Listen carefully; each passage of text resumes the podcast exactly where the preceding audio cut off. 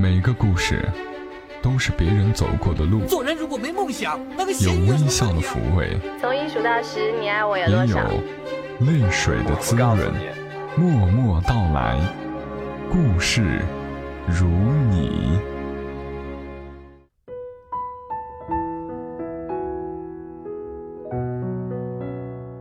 默默到来，故事如你。这里是在喜马拉雅独家播出的《默默到来》，我是小莫，来和你聊聊我们平常人身上所发生的故事。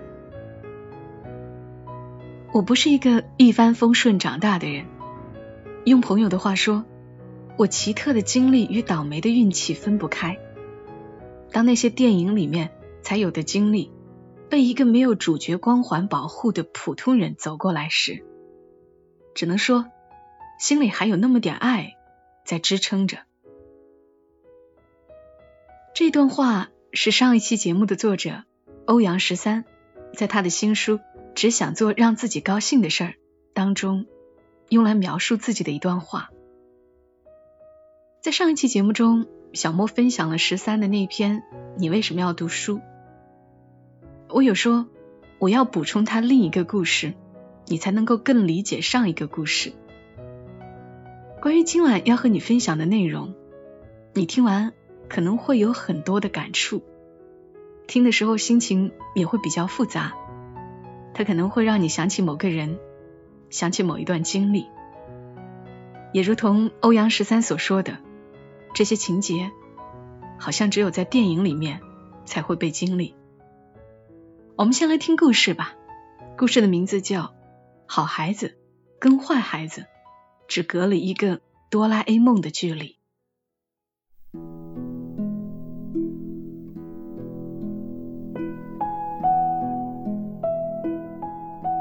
昨天休息，我打开电视，选了个动画片，一边放一边开始打扫卫生，忙碌起来。片子里面的大雄上课老迟到，考试挂零，被同学欺负。不敢争取自己喜欢的女孩，他只是太多普通孩子里面的一个，毫无特别可言。在独自整理房间的静默里，这个影片和我互相陪伴。然后，我毫无征兆的哭了，不能自已。记不住是大雄跟未来的自己互说信任的时候。还是他在天上快乐的飞，结束任务，即将返回的多拉坐在地上，一边数落他的毛病，一边落泪的时候；或者在多拉努力让大雄获得幸福感的时候，我就已经止不住流泪。这个片子在我很小的时候就看过，那时我跟无数的小孩一样，希望拥有一个多拉。在遇到困难的时候，就可以大哭着喊：“多拉，快来帮我！”彼时的多拉在自己心目中是无所不能的，他可以挡在孩子所有的恐惧面前，告诉他：“不用害怕，一切有我。”一个人的未来有无数的可能，这种可能在他的童年时期就开始显现。年幼时调整方向愈及时，可改变的空间便愈大。但并不是每一个孩子都像大雄那么幸运，可以遇到改写他人生的多拉。在孩子时期，我很多时候是活在自己的恐惧里摸爬滚打，靠无数次的自我鼓励和调整，向着一条似乎光亮的方向游移。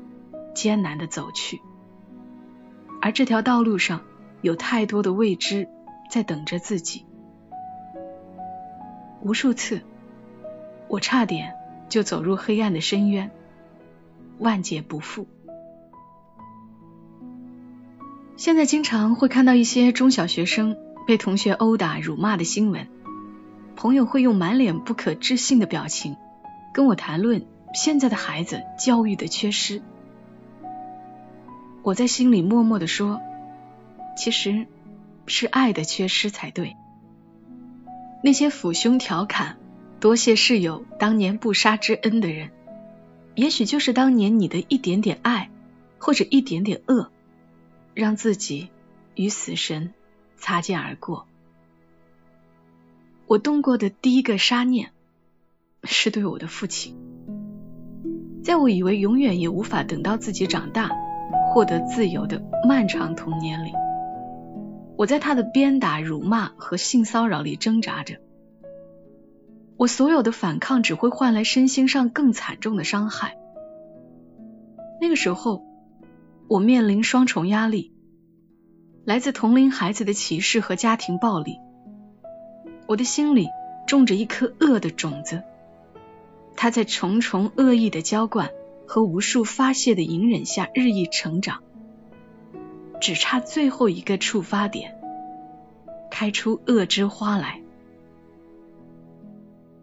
在每一次被打得遍体鳞伤的夜晚，我抚着火辣辣的伤口，心里一遍遍演习着杀死父亲的计划。然而，警察出身的父亲警觉性何其高！我所有的念头只在脑子里闪过，就被他洞悉。我们互相防备着。无数次，我偷偷倒掉颜色不明的茶水，将卧室门上了一道又一道的暗锁。我每天都会很早去学校，直到天黑看不见路了，才磨磨蹭蹭的回家。然而，学校只不过比家里好一点点。大多数的时间，我都是在自己的座位上画画、看书，不与人交谈，也不愿意加入到任何团体中去。我不是没有尝试过，但是孩子们那个时候哪里懂得语言的杀伤力，动辄就攻击我不完整的家庭和无法掩饰的贫困。在这种环境下。我敏感的像一只随时会发起进攻的刺猬，将每一个不怀好意的人狠狠打倒。在很长时间里，我平均每天都会打一次架，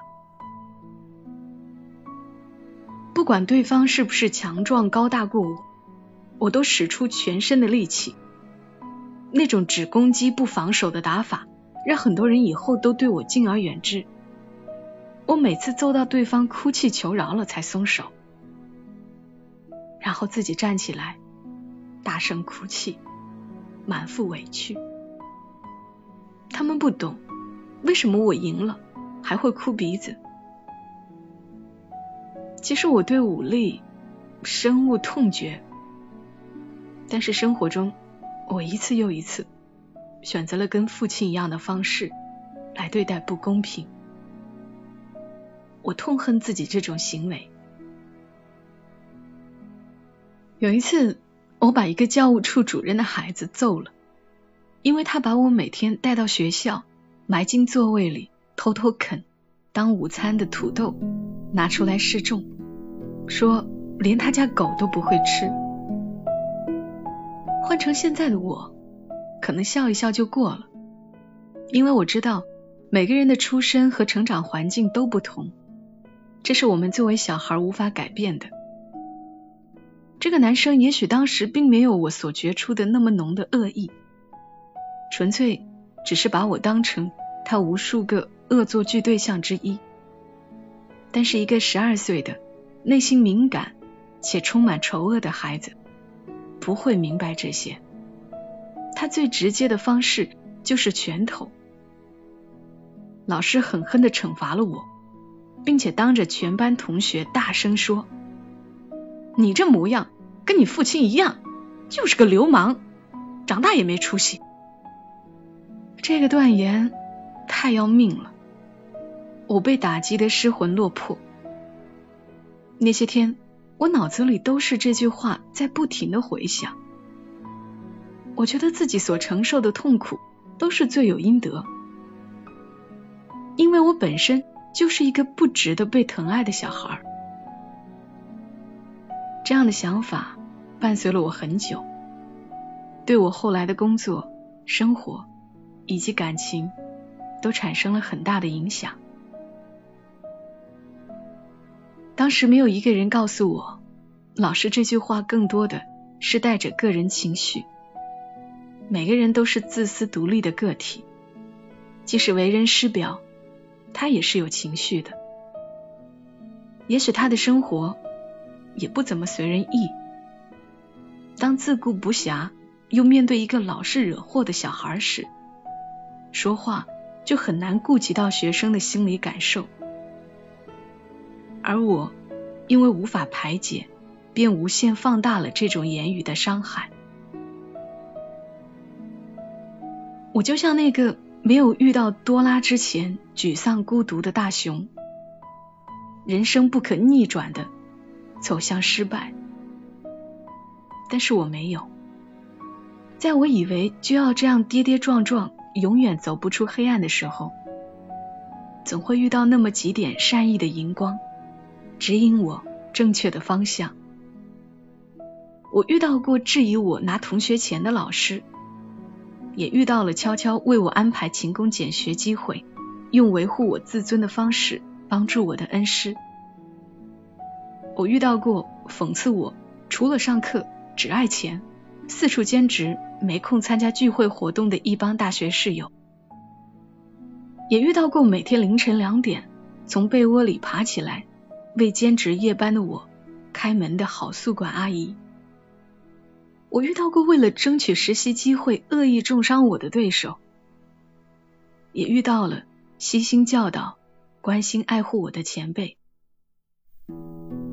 在我无力改变环境和命运的幼年时期，我庆幸自己还有学习和阅读的机会。在躲避人群的时候，我一头扎进书堆里，书本向我敞开了另外一个世界。它就像一道光，把我内心阴暗的每一个旮旯照亮，让我看到自己被扭曲的心灵的丑陋。我也很感激，在同样重压环境下，作为精神领袖的大鸭，一封又一封的信件，将我土崩瓦解的生活信念重新构筑起来，助我度过人生一个又一个关卡。关于童年成长的很多细节和过往，我现在不愿意再提及。我一直以为是自己过于矫情。放大了这种个人的不幸，甚至觉得在自己获取巨大的成功之前，谈论这些艰辛都是毫无意义的。但是我成年后的生活，并没有因为获得自由而幸福。当我怎么表现的若无其事，也没办法看起来像个正常人的时候，我开始反省。幼年时候戴上的这个紧箍咒。我有一个女闺蜜，她从小被父母寄放在姥姥家生活，一直到上中学时才回到父母身边。在我眼里，她是一个非常有灵气又懂得努力的女孩，不管是为人处事还是工作能力都很优秀。但是。即使到她成为独当一面的创意总监，带着一群孩子打拼江湖，或者即将为人母时，她仍然会质疑自己，对自己充满了不自信，习惯性的以一种悲观的思维否定自己。同时，他非常渴望被爱的感觉，就像一个饿坏的孩子，即使已经吃饱了，仍然觉得饥饿。随着交往的深入，我慢慢了解了他的这段成长史。这种习惯性的自我否定和渴求被爱感，其实跟从小被父母放养有很大关系。是啊，他有姐姐有弟弟，为什么被送离父母的就是他呢？因为不值得被父母疼爱，是自己表现的不够好。所以他现在那么努力证明自己，却依然不自信。所以他总会觉得心里空落落的，没有得到那份爱。很多时候我们聊天都是这样进行的。他遇到一些问题，但实际已经想好了解决方案，可是仍然对自己充满了不自信，或者他对先生在各种细节上所求爱得不到满足的郁闷。我从各方面讲道理、摆事实，他都不会相信我。然后我就将自己貌似更惨的际遇说给他听。长久的沉默之后，他会告诉我，是我太矫情了。我无病无痛的成长了，有一份不错的工作，有一位不算坏的男人陪着我。跟你比。我太不知足。我想告诉他，不是这样的。我懂得他这样纠结的心理病因，那是在他幼年时期就种下来了。如果我们不正视他，不懂得自我救赎，他会一直存在，就像一个掩盖在华服下没有愈合的伤疤，在不适应的时候进出脓血。我们很有可能重复上一代的模式，把最不喜欢的样子刻在了自己身上，然后我们的下一代继续复制我们的人生。每一个孩子都是应该被呵护的，可惜到我们长成大人后，就忘记了这份需求，失去了应该有的耐心。并不是每一个人的童年都那么阳光明媚。也不是每一位父母那么懂得和孩子相处。我们悄悄长大，在一条不甚明晰的路上，步步惊心。有段时间，因为赶稿，我闭门不出一个多月，每天固定叫一家外卖，每次都是同一个黑黑瘦瘦的少年会把外卖送过来。那天我忙到下午三点多，才想起没有吃早饭。叫了外卖后没多久，少年拎着食盒敲门：“你今天怎么这个点才吃饭啊？”少年笑着把外卖递给我，我一愣，好像之前从没跟他说过话呀。每天昏天暗地的，不知时日的活在自己的世界里。我第一次正视这个孩子，微笑着跟他打招呼。少年转身走时，我发现他身上衣服湿了，外面瓢泼大雨。我转身从柜子里翻出一把伞，追出去给他。晚上倒垃圾的时候，那把伞跟一个小纸条，安安静静的躺在窗台上。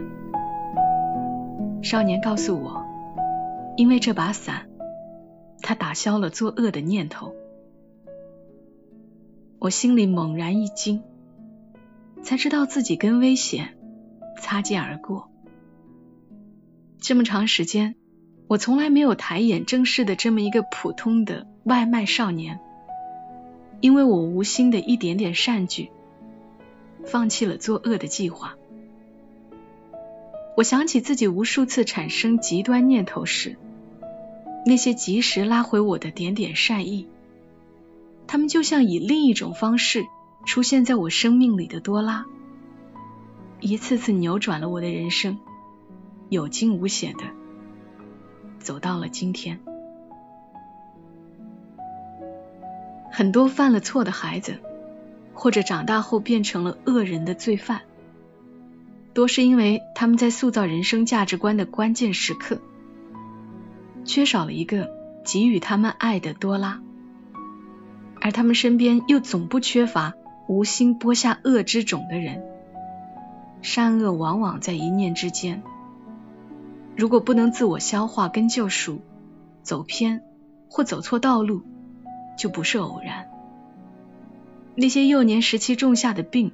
我们在长大后可能需要用几年甚至几十年的时间，一点点纠正它、治疗它。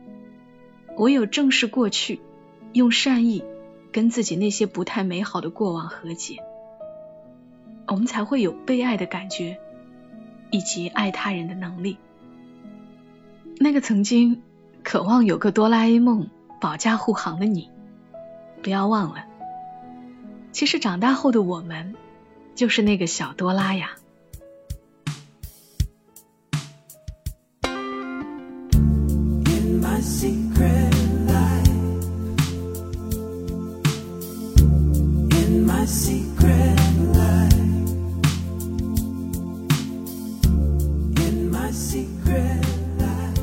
事讲完了，我想你是明白的。我为什么要来讲这个故事？我也希望能有更多人听到这个故事。可以的话，麻烦你转发到朋友圈。再一次谢谢作者欧阳十三授权我在这里分享他的故事。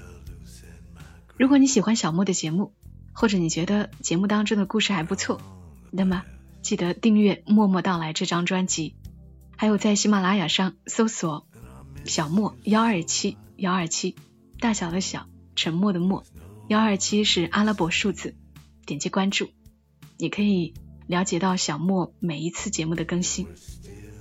如果你想关注故事的文字版，也欢迎你关注“默默到来”的公众号，同样是沉默的默，娓娓道来的到来，或者直接搜索 ID“ 默默到来幺二七幺二七”。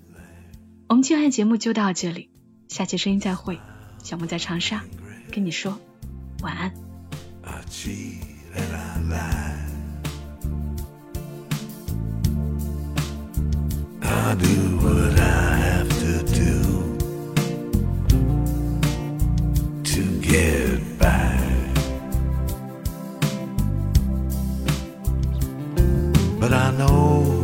sin.